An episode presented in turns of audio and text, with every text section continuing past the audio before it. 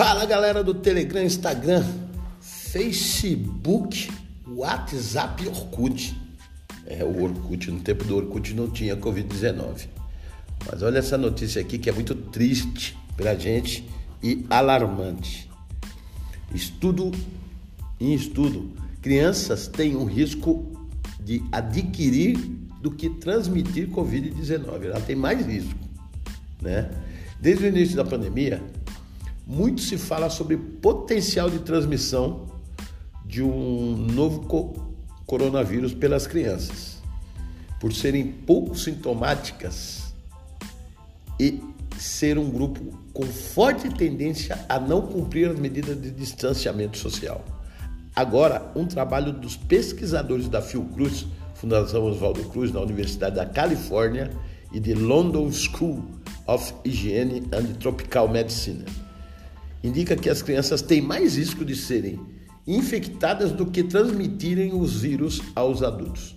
Segundo os pesquisadores, as crianças avaliadas não parecem ser fonte de infecção do SARS-CoV-2, mas frequentemente adquirem os vírus dos adultos.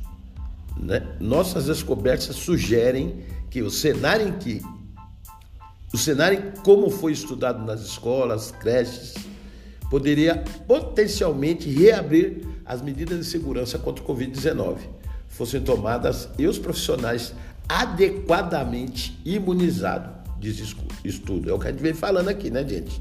Intitulado A Dinâmica da Infecção do SARS-CoV-2 em Crianças e Contato Domiciliares em uma comunidade pobre do Rio de Janeiro, o estudo foi coordenado pela Patrícia Brasil, chefe do Laboratório de Pesquisa Clínica de Doenças Febris Agudas do INI Fiocruz, Instituto Nacional de Infectologia Evandro Chagas, e os resultados são referentes ao cenário onde a variante P1, considerada a mais transmissível, ainda não havia sido identificada.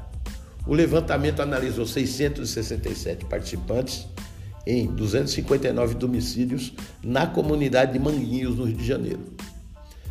Entre maio e setembro de 2020, foram é, coletados dados de 323 crianças de 0 a 13 anos, 54 adolescentes de 14 a 19 anos e 290 adultos. Os testes, 45 crianças 13,9% deram positivo para o vírus. O estudo ainda mostra que a infecção mais frequente em crianças com menos de um ano é, e na faixa de 13, de 11 a 13 anos.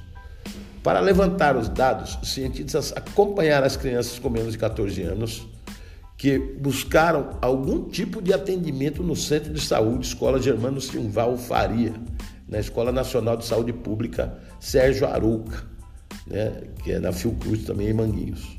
Essas crianças e familiares que é, residiam na mesma casa foram monitoradas e submetidas a testes de PCR e sorologia IgG.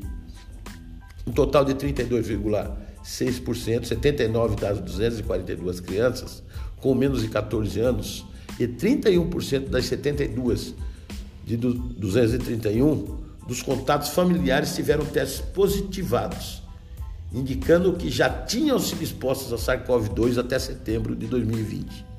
Das 45 crianças com teste positivo, 26 tiveram contato com adulto também positivo. As outras 19 tiveram contato com adultos que não consentiram em fazer os testes, mas relataram sintomas da Covid-19. A pesquisa observou também a proporção maior de crianças com menos de um ano infectadas. Em comparação aos grupos pediátricos de outras idades, o que seria atributo ao contato direto com as mães, enquanto um estudo na China revelou que a taxa de infecção de 17% de bebês, a pesquisa feita em Manguinhos registrou aproximadamente 30%. Então foi bem maior aqui do que lá na China. A menos que essas crianças fossem portadoras do SARS-CoV por um longo período, os nossos resultados são compatíveis com a hipótese que elas se infectaram por contatos domiciliares, principalmente com seus pais, diz o artigo, ao invés de transmitir para eles. O estudo, no entanto, destaca que o período de sua realização concluiu com coincidiu com o fechamento das escolas, ou seja, as escolas estavam fechadas e as crianças pegaram o Covid. Os adultos podem ter sido os propagadores mais importantes porque continuaram a trabalhar fora de casa, continuadamente expostos aos transportes e locais de trabalho, diz o estudo.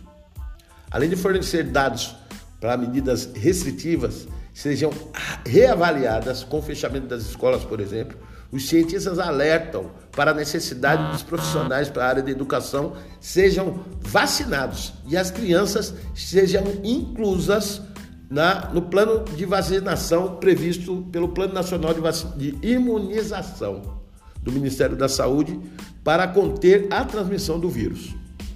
Se os adultos forem imunizados e as crianças não, elas podem continuar a perpetuar a epidemia.